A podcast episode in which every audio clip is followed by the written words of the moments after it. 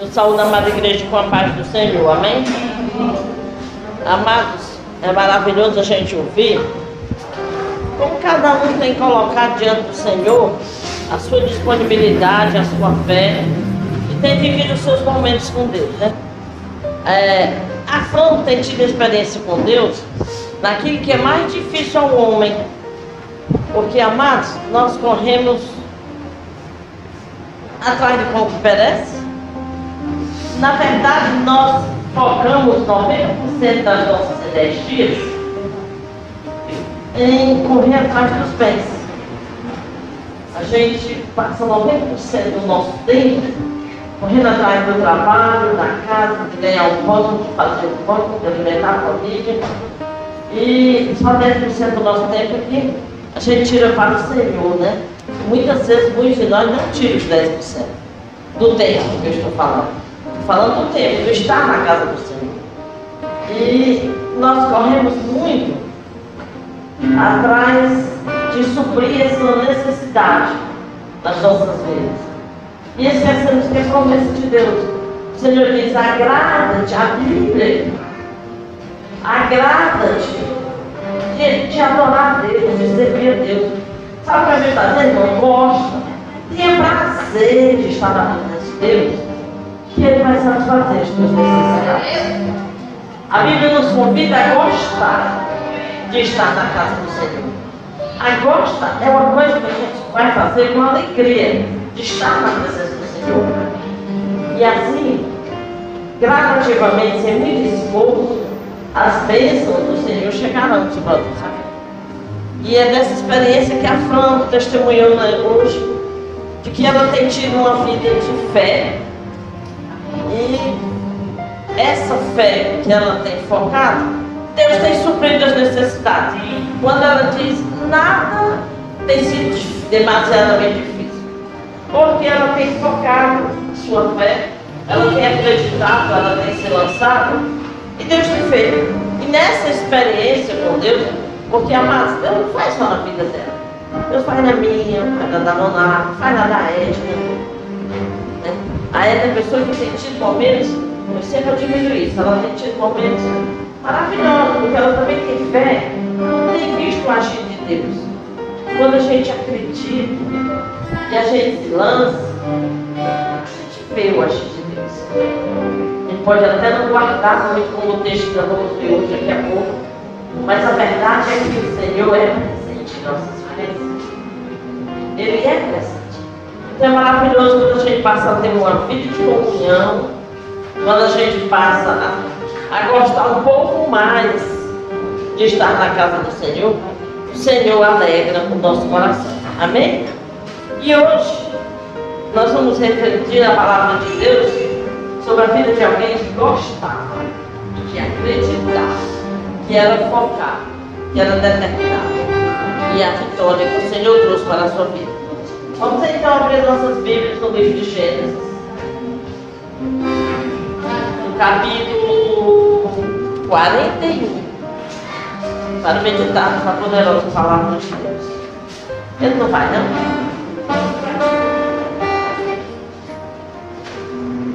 Gênesis capítulo 41. Nós vamos ver nessa noite a nossa mensagem, princípios para a vida.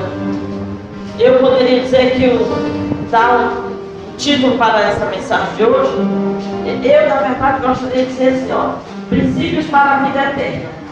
Mas quando a gente fala, se eu falar princípios para a vida eterna, a gente pode entender assim, ah, são coisas que vai servir para quando eu chegar no céu. E não é. Princípios para a vida eterna é princípios que eu vou aplicar hoje e eles me conduzirão à vida eterna. É disso que o texto fala. Amém? Em Gênesis, no capítulo 41, a partir do versículo 1, diz assim a palavra Passados dois anos completos, Faraó teve um sonho. Parecia-lhe achar nele de pé junto ao rio. Do rio subiam sete vacas, formosas, aves e gordas, que pastavam no carniçal. Após elas subiam do rio outras sete vacas, feias à vista e magras, e pararam junto às primeiras, na margem do rio. As vacas feias, à vista e magras, comiam as sete vacas formosas à vista. Então acordou o faraó. Tornando a dormir, sonhou outra vez. De um de uma só haste saíam sete espigas, cheias e boas. E após elas, nasciam sete espigas mirradas, crestadas do vento oriental. As espigas mirradas devoraram as sete espigas grandes e cheias. Então acordou o faraó. Fora isto um sonho. De manhã, achando-se ele de espírito perturbado, mandou chamar todos os magos do Egito e todos os seus sábios, e lhes contou os sonhos, mas ninguém havia que eles interpretasse. Então disse a Faraó, o copeiro-chefe, lembra-me hoje das minhas ofensas. Estando Faraó muito indignado contra os seus servos, e pondo-me sob prisão, na casa do comandante da guarda, a mim e ao padeiro-chefe Tivemos um sonho. Na mesma noite, eu e ele sonhamos, cada um com a sua própria significação. Achava-se conosco um jovem hebreu, servo do comandante da guarda. Contamos-lhe os nossos sonhos e ele nos interpretou a cada um segundo o seu sonho. E como nos interpretou, assim mesmo se deu eu fui restituído ao meu carro e o outro foi invocado. Então faraó mandou chamar a José e o fizeram sair à pressa da masmorra. Ele se escapeou, mudou de roupa e foi apresentar-se a faraó. Louvado seja Deus. Deixa a Bíblia aberta, fechando, nós iremos continuar lendo logo mais. Senhor nosso Deus e nosso Pai Celeste. Deus poderoso e justo. Aqui estamos nessa noite na tua presença, eu e os teus filhos. Já temos te louvado com os nossos cânticos. Já temos te exaltado com os nossos títulos e ofertas. Te agradecemos, Senhor, pelo teu mover, pela tua graça vivificadora, pela tua unção soberana, adianta sobre as nossas vidas. Te agradecemos, Senhor, porque já podemos sentir a tua mão poderosa. Aleluia! Oh, Pai. Tudo isso que tem acontecido é prova clara e evidente de que Tu não nos deixa só nem um minuto, de que Tu tens estado conosco. Agora, Pai querido, sabemos que Tu irás nos falar através da Tua palavra. Então, Pai, abre os nossos olhos nesse Abre o nosso coração frio ou endurecido. Nosso coração cansado.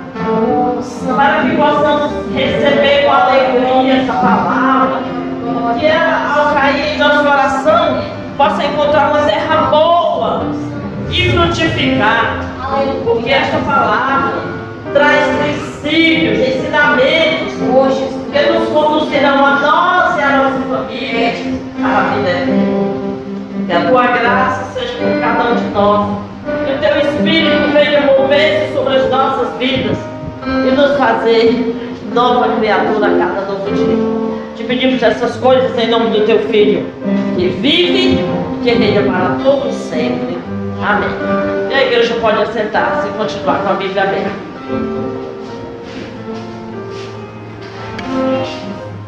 Amados, nessa noite, nós acabamos de ler um texto que nos fala do sonho de Faraó e da interpretação de José. Mas eu gostaria de falar um pouquinho de José. Porque quando o faraó precisou de ajuda, quando o faraó em nenhum lugar encontrou paz para o seu coração, quando ninguém encontrou a resposta o seu companheiro disse, Olha, eu conheci uma prisão, um jovem hebreu, interpretava sonhos. E que tudo que ele disse aconteceu. Então, amado, vamos falar um pouco desse jovem. A gente pensa, é, olhando, olhando um pouco mais pelo seu texto, não é o meu. Aí veja e tira as coisas do lugar. É, ele, é, José foi o décimo primeiro filho de Jacó. Jacó teve 12 filhos, e todos os 12 eram promessas de Deus, e todos os 12 seriam príncipes. E Deus tinha um plano na vida de todos eles. Mas, na vida de alguns, o plano foi maior. Na vida de outros, o plano ficou mais simples. Será que é porque Deus amava mais a um do que a outro? Não, porque cada um se aplicou de maneira diferente a buscar essa promessa de Deus. Deus tem feito promessa para mim. E certamente, mesmo Deus que fez promessa para mim, Ele fez promessa para você. Agora, cumprir as promessas vai depender da maneira que cada um de nós vai buscar em Deus nós vai dizer, Senhor, ó, eu estou aqui. Senhor, eu estou aqui para buscar a promessa. Senhor, ó, tu prometeu, Senhor, eu estou aqui na tua casa. Senhor, eu estou aqui bem Senhor, tu prometeu, eu vim aqui orar nessa casa. Senhor, tu disseste, eu estou aqui. Então, amados, José era o décimo primeiro filho. Era filho de Raquel, a esposa mais amada. E era também um filho amoroso. E o pai, Jacó, preparou aquele. Hoje de manhã, quando eu estudava, eu refletia sobre o versículo que a Bíblia diz: ensina a criança o caminho Amados, esse é o maior tesouro um pai e um pode deixar para o seu filho. É conseguir incutir na mente e no coração dele o caminho do Senhor. Porque aí sim ele será um, um homem vitorioso. Então, José ensinou. Pera, só comecei o programa. Jacó ensinou a José o caminho que ele devia andar. Jacó aprendeu, José aprendeu com seu pai Jacó a obedecer a Deus, a ser fiel aos ensinamentos e aos preceitos.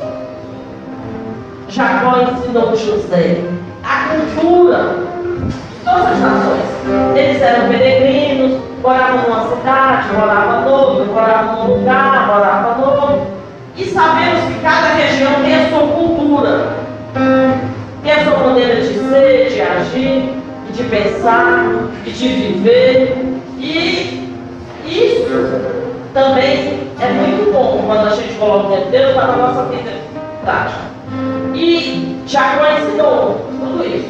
Então José aprendeu literatura, aprendeu conhecer as nações, aprendeu ciência, ele entendia tudo de agropecuária. O seu pai ensinou a entender da planta e dos animais, que é a agropecuária. O seu pai lhe ensinou cálculo, matemática. Jacó preparou o seu filho para para. A Bíblia diz: ensina a criança o caminho que ela deve andar. E aí a gente acha que trazer para a igreja é ruim. Ah, eu estou levando ele para a igreja, estou levando para a. Eu estou ensinando a ele o caminho que ele deve andar. Ah, não. Isso aí é só ó, uma pequena parte. Será que em casa você tem ensinado ele a orar? Será que nós dormimos no meio do dia? Não, não. Será que você tem ensinado ele a buscar Deus? Será que você tem ensinado ele a ser honesto? Será que tem ensinado ele a trabalhar? Será que você tem preparado ele? Princípios para a vida? E Jacó preparou José para a vida. Deus tem nos dado filho para só para amar, proteger, cuidar. Não é. Muitos de nós têm o neném, aí ama, protege, cria uma redomazinha e bota o bebezinho lá dentro. Deixa eu te dizer, quando ele crescer, essa proteção vai desaparecer. E ele vai estar despreparado para o que ele tem a enfrentar. Não proteja demais. Proteção demais desprotege. Porque deixa despreparado para a vida. Mas Jacó preparou José para isso. Preparou, ensinou tudo. Ensinou tudo. E como o Senhor sonda os corações e via que José recebeu os ensinamentos e o coração dele era voltado para o Senhor. Deus começou a fazer promessas. Deus começou a se revelar para José. Deus começou a dizer: Olha, eu tenho um plano para a tua vida. Olha, eu vou fazer de ti um grande homem.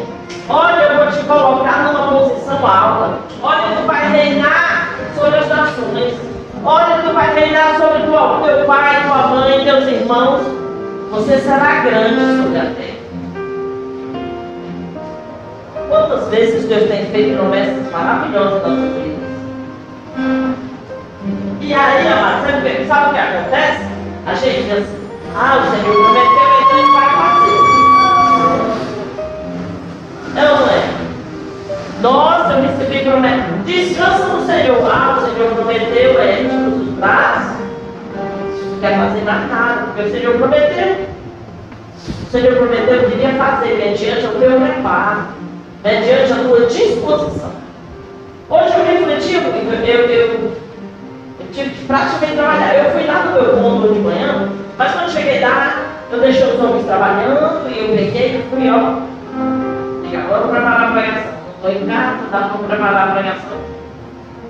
E amados, eu refletia, meu Deus, e me colocava no lugar. Porque você recebe promessas de bênção. Sabe? Promessa de estar lá em cima. Promessa de governar. A promessa de que as pessoas vão te servir. Vão estar com uma disposição. E aí, de repente, tudo começa a dar errado. Ele se alegrava tanto, tinha, tanto, tinha tanta certeza das promessas de Deus, que ele contava para os seus irmãos as promessas de Deus.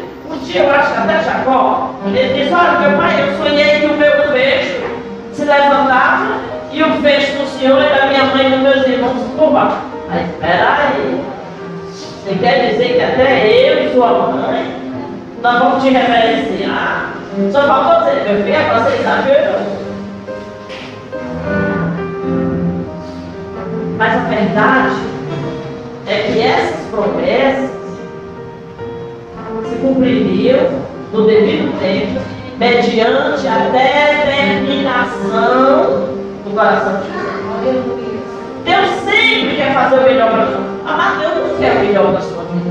Deixa, olha, se vocês, que são gente ruim, dão coisas boas filhos de vocês, vocês acham que é da coisa ruim? Você acha mesmo que Deus quer dar sofrimento para vocês? Ah, olha aí, olha, olha, a Tati errou, mas deu pau, agora ela Mas que Deus é esse? Sempre quer fazer coisas boas. Ele quer. Mas vai depender da nossa determinação em buscar a presença dele. Se você buscar, buscarei e me acharei. Mas você vem buscar de todo o seu coração. Aí as promessas chegam. Aí as promessas se cumprem. Então, José estava determinado, estava convicto de que as bênçãos viriam. Mas, irmão, ele falou, comentou e de todos. E o que não falta nessa vida é irmão e irmão. Irmão em casa, irmão na igreja, irmão do trabalho, irmão da vizinhança. E ele comentou. E aí, um certo dia, os seus irmãos dizem, ah é? Ele acha que vai reinar sobre nós? Não pega ele para matar ele. Pegaram ele e jogaram no campo.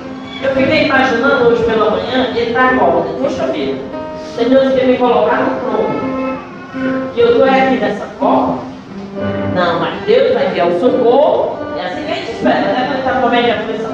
O socorro do Senhor vai vir e o Senhor vai me tirar dessa forma. E aí, quando ele me tirar dessa cova, o Senhor vai me colocar sobre eles. E ele passou um dia naquele sol escaldando, sem comer, beber naquela cova. Mas a final da tarde, quando ele foi tirado para a cova, ele não voltou para a nossa livre zona de conforto. Ele não voltou para os braços do pai, para o carinho da mãe, para a cama quentinha, para um banhozinho, uma troca de roupa, não. Se a cova parecia ruim, prepare-se, porque José agora foi vendido como escravo. Perdeu o conforto do lar e agora perdeu a liberdade. E ele poderia dizer, mas o Senhor me prometeu vitórias. E eu estou caindo. Foi José vendido, escravo, arrastado até chegar no Egito. Arrastado, acorrentado, aprisionado, às vezes açoitado. Mas finalmente chegou no Egito e foi comprado. Não tinha mais liberdade.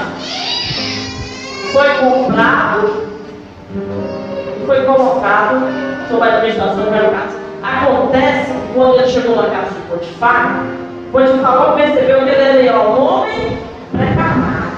Que ele era um jovem culto, preparado. Ele estudou, ele se preparou, ele acreditava em Deus, ele buscava Deus. Ele era determinado em servir a Deus e preparado em ensinar. Na ciência, na matemática, na, na literatura. Então fala, pode fazer não. Eu vou botar ele para administrar os meus bens, eu não tenho tempo. E aí faz, opa, a bênção de Deus está se cumprindo. Ele podia dizer, né? Olha, ai, reflexo, vou começar. É aqui agora. Rapaz, eu sou o administrador de todos os bens de Potifar. Amado, nós temos um aniversário e não descansa. Logo, Satanás a usar aquela mulher para que ele pecasse, porque ali realmente era um caminho de vitória. Se ele continuasse fiel a Deus, ali ele chegaria no plano de vitória que Deus tinha para sua vida. Então Satanás tinha que fazer pecar. E aquela mulher começa a seduzi-lo, mas ele era firmado nos princípios cristãos para a vida eterna. Ele era determinado em obedecer ao Senhor e ser fiel ao Senhor. Ele não cederia às tentações, às pressões carnais, aos prazeres momentâneos. Ele não trocaria as promessas de Deus por prazeres momentâneos. Ele foi preso, caiu mais um pouco. Ele foi levado para a prisão. Foi levado para a prisão. Jogado no cárcere mas o nosso testemunho fala. A Bíblia diz que nós somos a luz do mundo.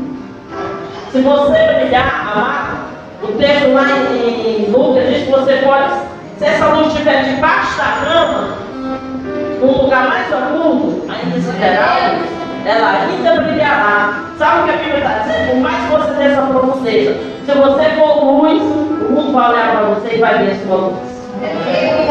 José era luz. Ao ser lançado na prisão, o comandante percebeu que ele era um homem preparado, temente a Deus. E logo ele passou a ser chefe na prisão. E ele começou com os conhecimentos de administração que ele tinha recebido do pai. Ele começou a administrar a prisão. Lá ele conheceu o padeiro e o copeiro. E Deus tem tempo para tudo, até para nos tirar do deserto. A Bíblia diz que o choro dura um período sim. A aprovação dura um período sim. Mas o momento da mudança chega. Aleluia. O momento do chega. O momento do consolo chega. Ele chega na vida de todos nós. Ele sempre chega. Então, José esteve naquela prisão, mas também ali esteve o copeiro e o padeiro. E Deus olhou e disse: Chega, está na hora. Agora está na hora de eu tirar o meu filho daqui Glória. e colocar onde eu prometi. Eu refletia hoje pela manhã como é grande, como é grande o agir de Deus quando Ele quer abençoar alguém.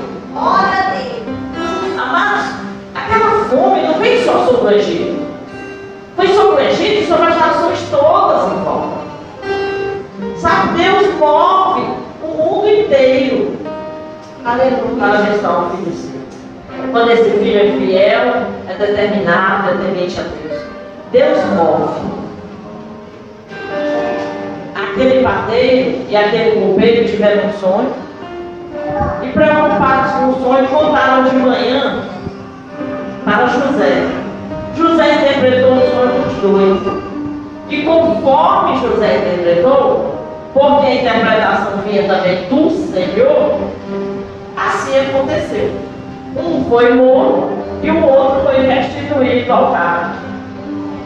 E aí José disse, ah, quando você tiver oportunidade, se você quiser lá me ajudar, falar com o faraó, sei que eu estou preso aqui, mas que eu sou inocente.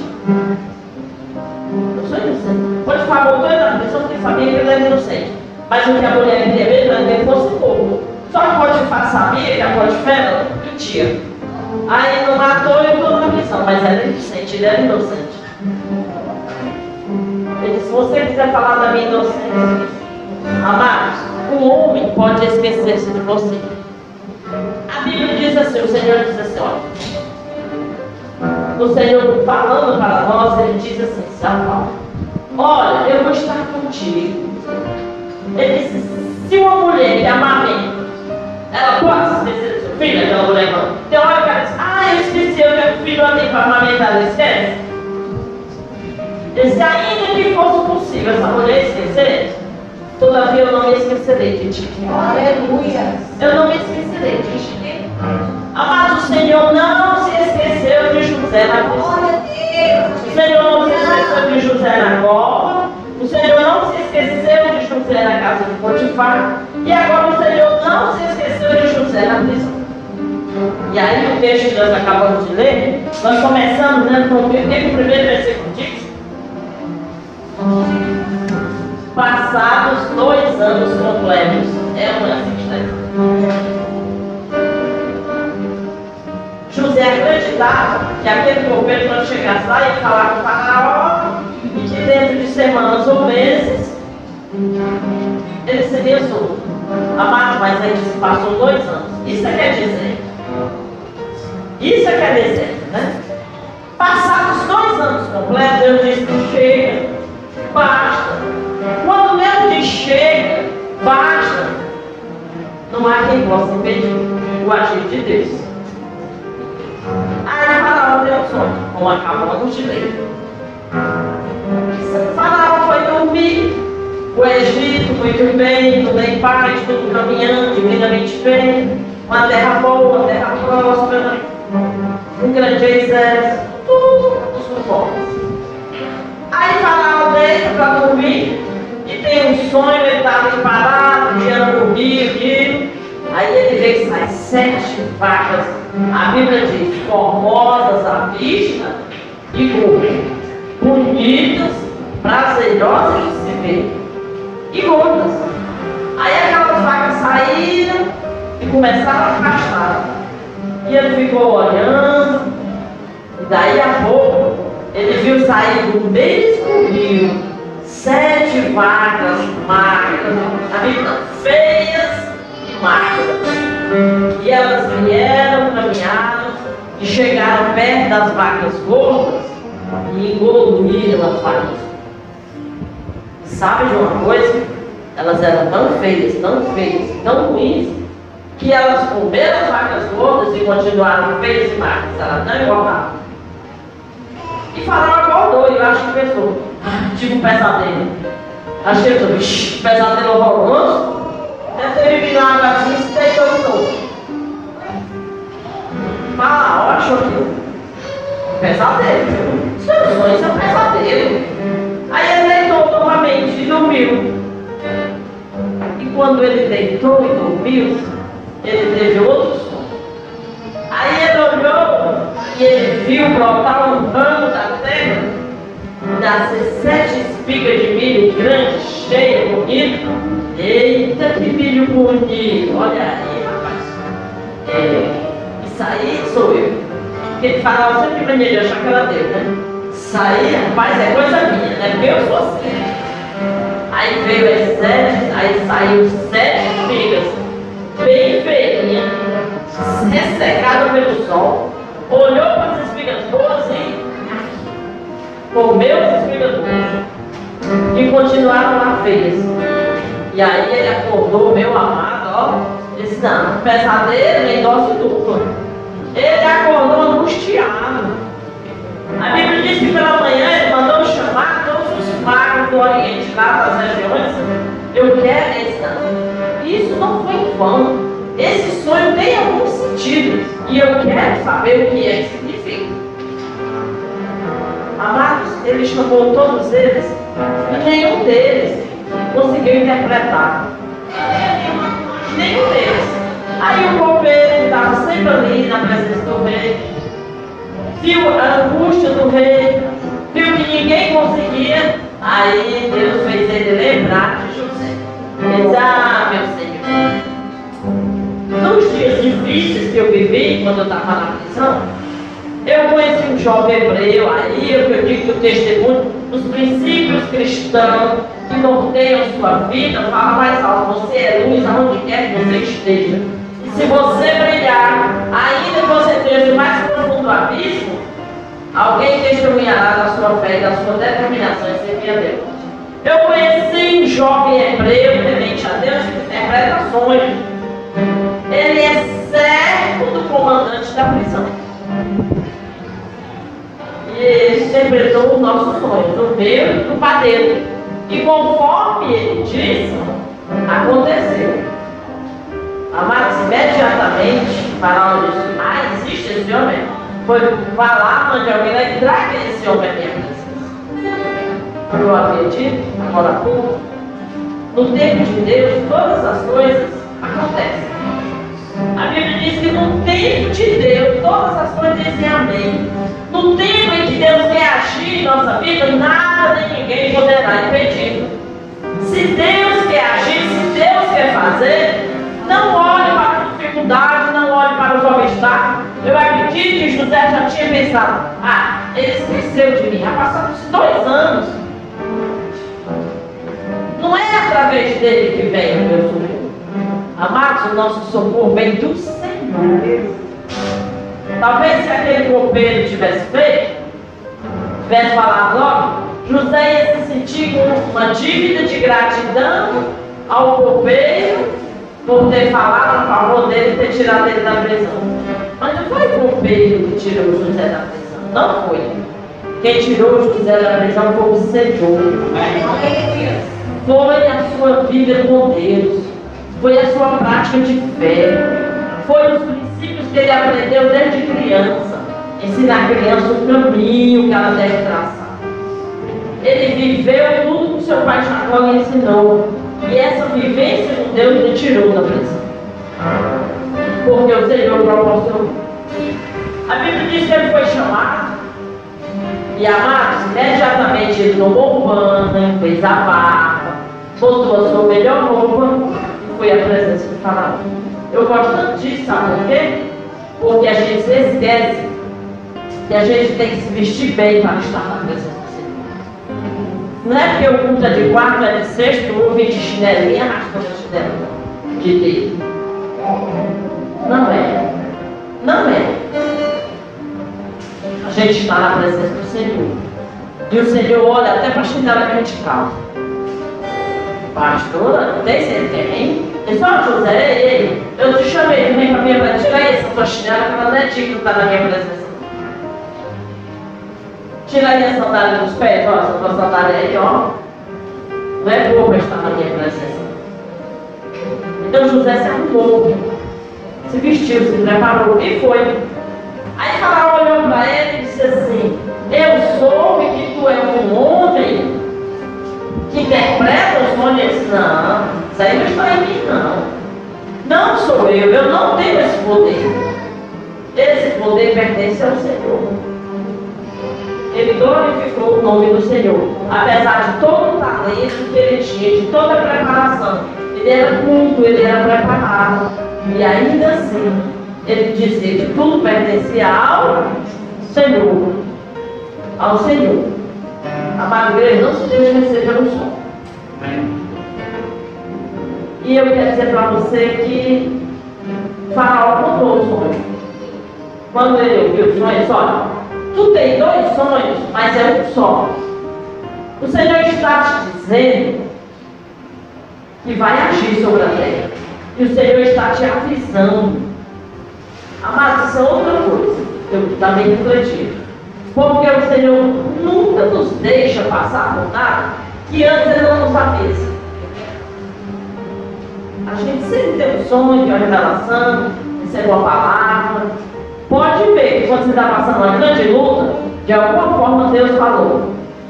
Se não foi através de uma visão, de uma revelação, foi através de uma pregação, que você muitas vezes nem prestou atenção, né? Ele está conversando e não viu na hora que Deus falou. Mas que Deus fala, você fala.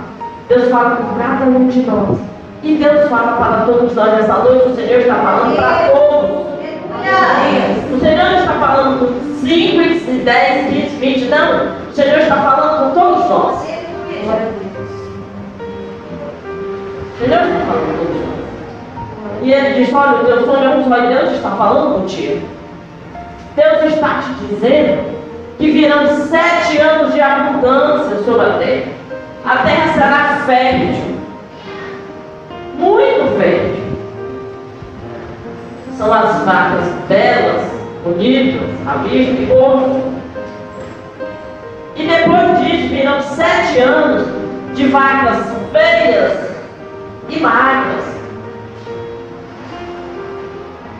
E quando os sete anos de dificuldade vierem, será tão terrível que tu vai até esquecer dos anos bons.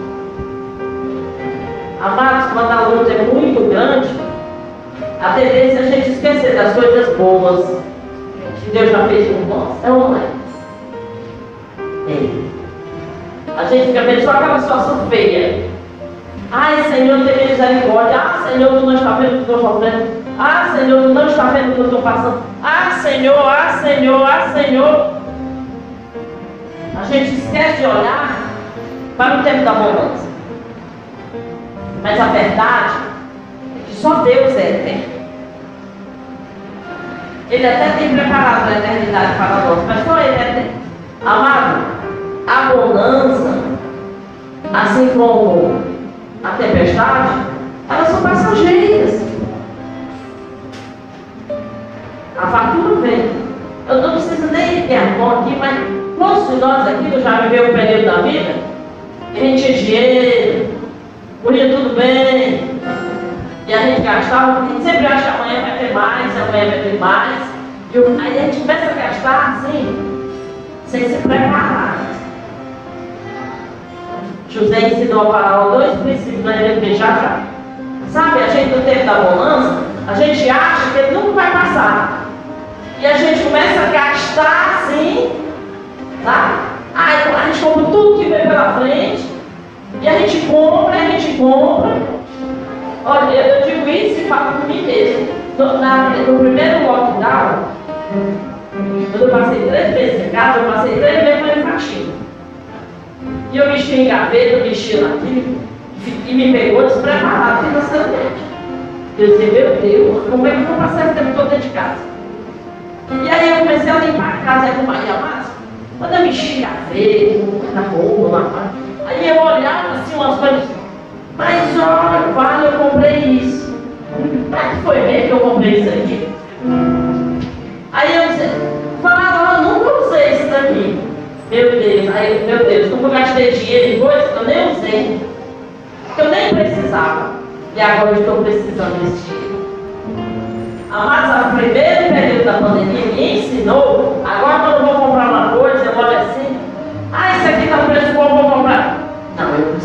para outra coisa. Não estou precisando disso aí agora. Ixi, eu vou precisar, eu vou precisar. No dia que eu for precisar, eu vou comprar agora. Então, no período da, das vagas gordas, a gente nunca se lembra de guardar. De guardar, de semear. Sabe, José disse para Faraó, olha, vai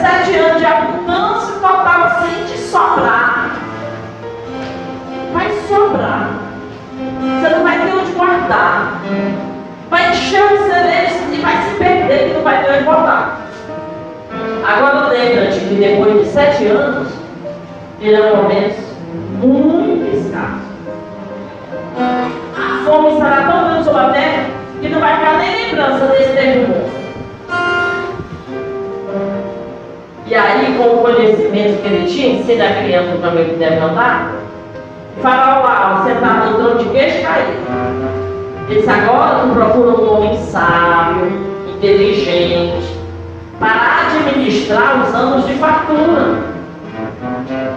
Administra bem, porque quando os anos de escassez chegar, você não vai ser bem despreparado.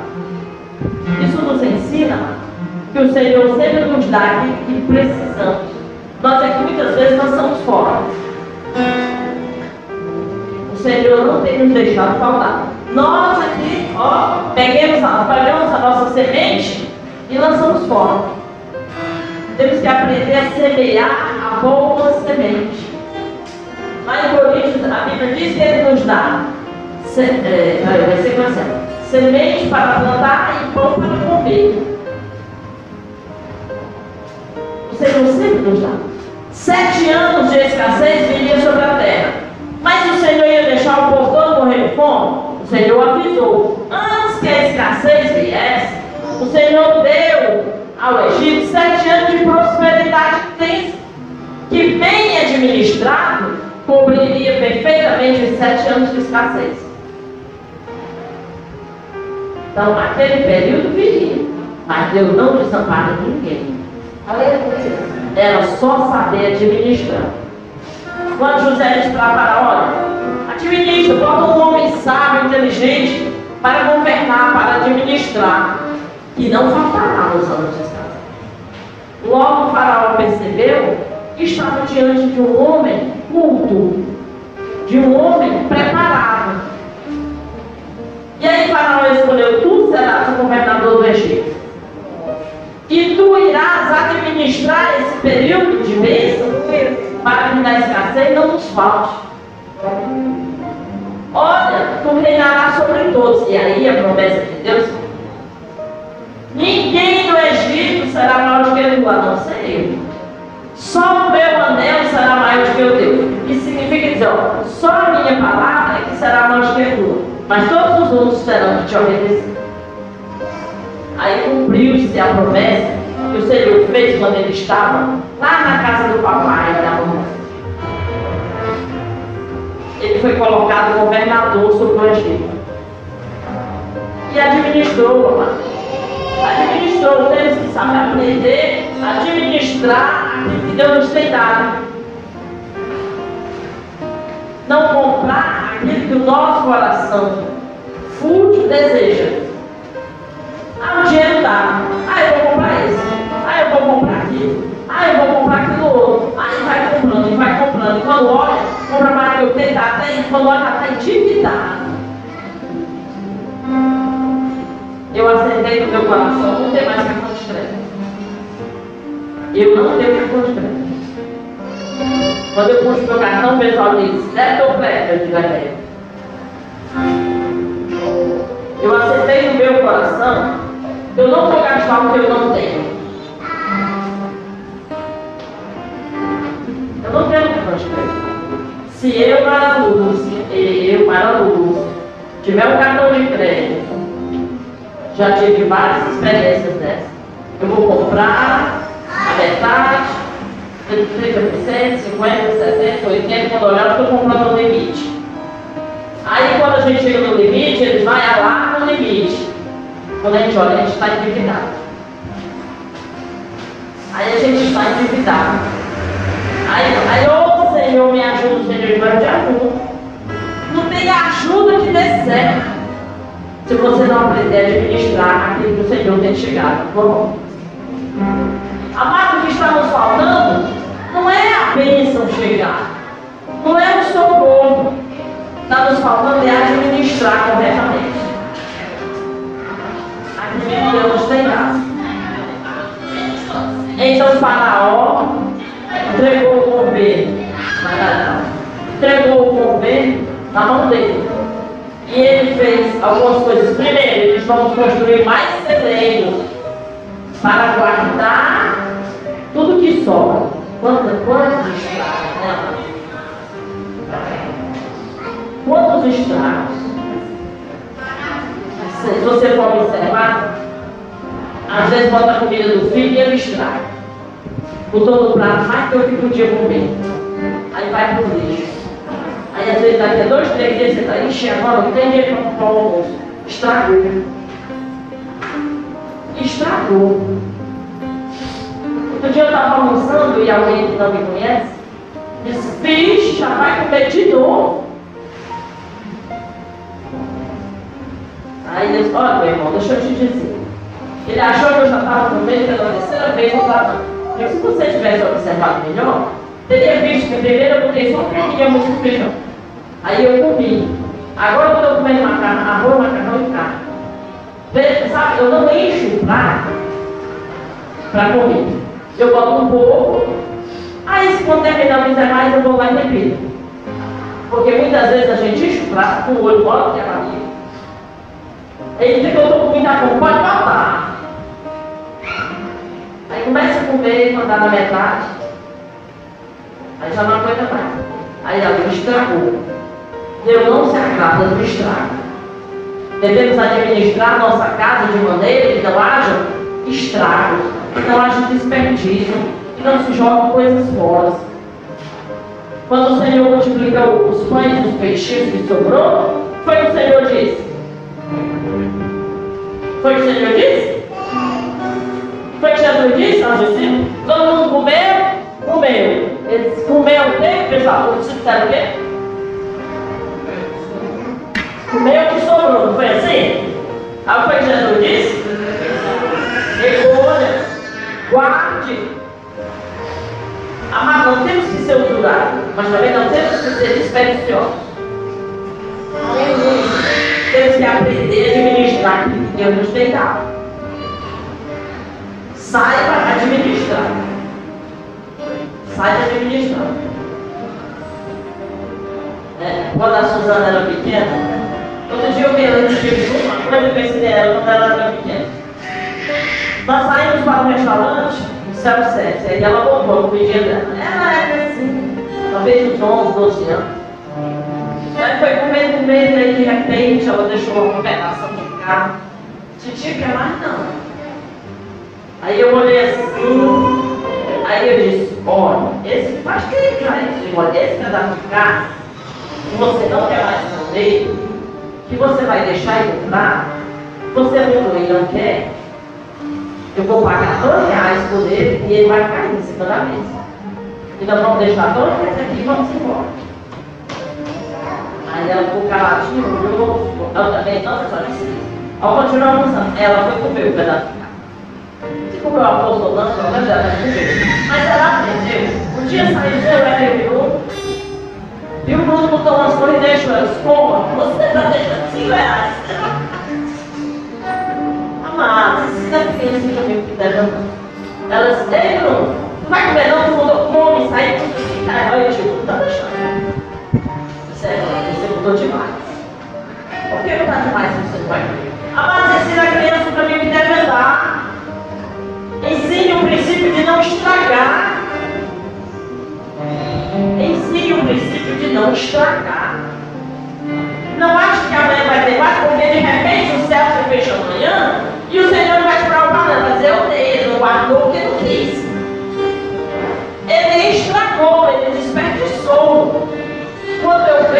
questão do maná no deserto, como Deus, quando a gente lê o povo do, do, do deserto, o Senhor envia o maná e diz, ó, você vai contar quantas pessoas tem e você vai pedir uma é, uma mentira para cada pessoa da sua família. Não pega mais do que isso não. Porque quando você pega mais, você tira o que falta para o outro. Você vai pegar só o que você precisa. Pode não dar só o que você precisa. Não desperdice. Então José estava dizendo para o faraó, não desperdice.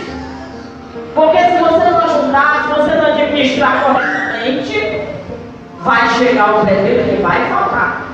E aí o pesadelo vai vir mesmo. Serão sete anos em que não colheremos nada, nada que tem para. Temos que aprender a guardar. E nesses sete anos também, temos que ter cuidado para não ser usurado. Ele não só guardou, havia colheita, ele separava a melhor semente e semeava. Ele administrava a agricultura. Era semear, os melhores grãos eram semeados de novo, para que produzisse mais fruto ainda. Quando nós colocamos o nosso melhor na presença de Deus, nós recebemos o melhor de Deus. Olha, aqui entre o pessoal aqui, os obreiros, alguns me conhecem, diz assim, pastor, eu só gosto de uma boca. É, principalmente se for pagar para o Senhor. Aí eu quero o melhor mesmo. Tem que ser o melhor. Tem que ser o melhor. Nós vamos comprar essa caixa e eu estava João dois bem lá. Vendeu mulher. Aí não, mas tem essa aqui, essa aqui é tanto. Aí eu olhava, eu dizia, por que, que essa é tanto e essa é tanto? Eu pensei, Senhor, aqui tem uma diferença, uma melhor de que a outra. Aí ele disse, não, eu acho que deve ser, cadê esse plásticozinho aqui? Ele disse, não, não é só comprar uma desse plástico. Aí ele, não, mas deve ser, ó, aqui é carta madeira, eu disse, esse cara está tentando me roubar. Não. Aí ele tá cheio, compra disso. E eu só pensando, Senhor, eu quero levar o melhor para casa do meu coração dizia, eu quero levar o melhor para a casa de Deus, eu quero levar o melhor para a casa de Deus. Aí, não, mas deve ser isso aqui, não sei o quê. Aí eu digo, Jesus, esse não está mentindo.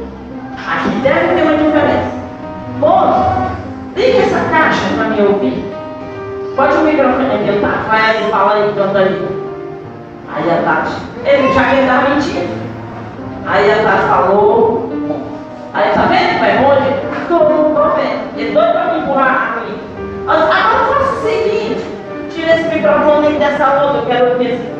Mas você não viu vídeo, eu quero ver esse aqui também. Rapaz, quando a Tati falou o som, ó, ó, pode levar essa aí, que é essa aqui que nós vamos levar. Né, Tati? Essa aqui que nós vamos levar. Custava não sei quanto a mais. E a gente não tinha dinheiro. Eu me ah, mas a gente não tem dinheiro, nós só temos esse, vamos levar essa. Filho. Não. Nós não vamos levar o pior para a casa do Senhor. Não vamos. Eu disse, Tati, eu estou com o dinheiro do meu aluguel, o aluguel da minha casa. Eu vou completar. Eu vou atrasar o aluguel ainda vamos comprar o melhor para a casa do Senhor. Nós compramos o melhor para a casa do Senhor. Então, é um princípio que a gente aprende, você tem que pegar a sua boa semente. Se você quer coisas boas, semeie coisas boas no meio de Deus, para você colher o melhor de Deus.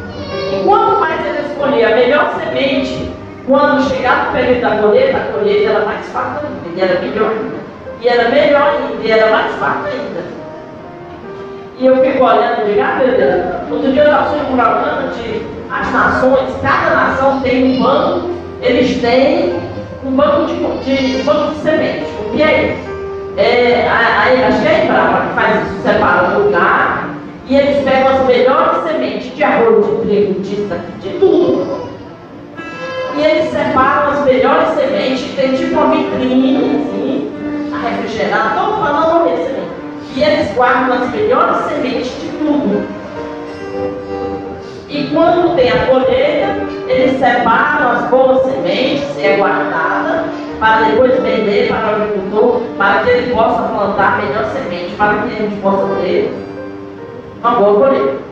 É, eu não sei se vocês acompanham, mas nesse período de pandemia, o país que teve a melhor colheita, sabe quem foi? Foi. O Japão, com toda a sua tecnologia, comprou o nosso arroz. São comedor de arroz. Aí o nosso arroz está mais de 5 reais, porque o Japão está comendo nosso arroz. Mas o Senhor nos abençoou. Amém. Glória a Deus. O Senhor abençoou a nossa colheita. Temos que aprender a usar técnica, a saber guardar a boa semente, semear a boa semente, para colher o melhor da terra. Se você quer o melhor da terra, semeie a boa semente.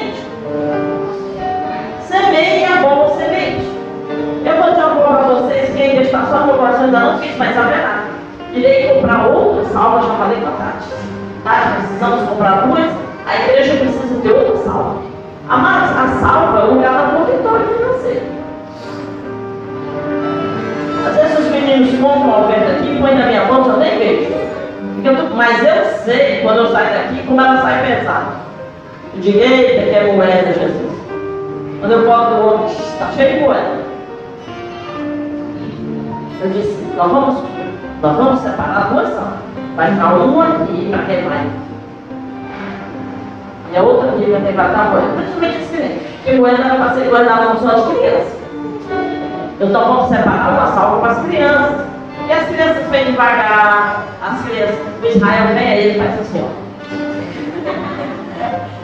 Aí ele olha e cai no verdadeiro. Aí depois ele pega outro e a fila trazendo atrás dele. Eu só olhando. Aí ele pegou, Disse, nós precisamos de uma salva para as crianças, né? Então eu vou comprar uma salva para as crianças. Vai ficar ali, a filhinha das crianças. Santos, o Israel vai receber de ganância. Entendeu bem direitinho. Então, nós precisamos semear uma semente para colher em todas as áreas da nossa vida. Josué, José disse, olha, de tudo que brotar você vai guardar, vamos guardar a quinta parte. A quinta parte. E vamos ajudar em celeiros. E amados, assim foi feito. E Deus abençoou. E ele usou as técnicas que ele conhecia. E os sete anos de fartura foram realmente fartura. Enquanto os sete anos de escassez chegou sobre toda a terra, o Egito fome. E o povo começou a migrar.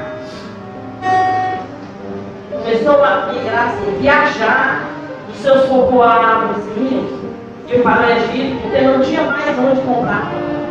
Só no Egito havia um homem temente a Deus.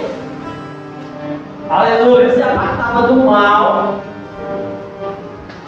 E colocou em prática os ensinamentos pai lhe deu. E havia pão para toda.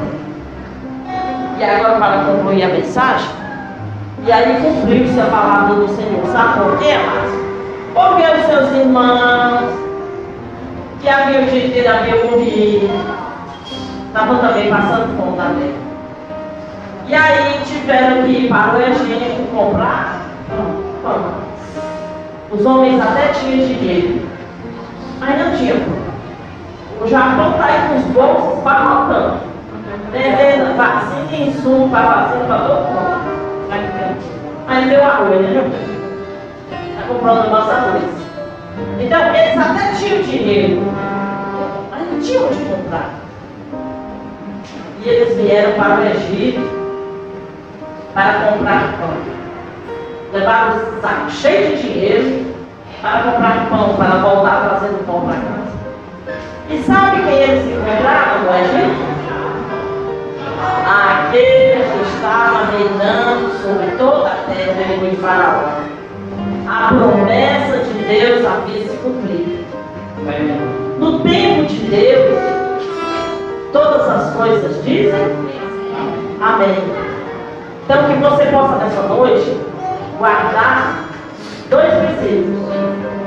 Primeiro, semear. Semear a sua boa semente no reino de Deus. Porque é Ele que vai te abençoar. É Ele que vai te fazer prosperar.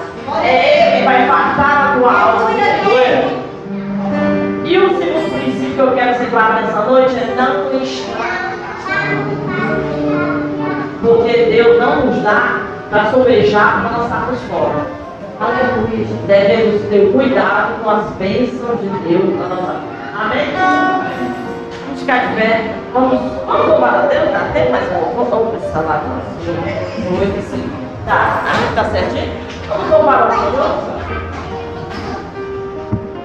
Glória. Aleluia, Jesus. Glória, glória a Deus. Os esse que o Deus Santo vai fazer essa oração, né? Aleluia. Ore nessa noite, louve ao Senhor. E peça ao Senhor para nos ensinar o princípio da fartura. Porque o princípio da fartura está em semear no rei e não estragar. E a bênção de Deus virá. E o Senhor te exaltará. E nada te faltará. Amém? Louvemos ao Senhor. Glória a Deus. Glória a Deus. Aleluia.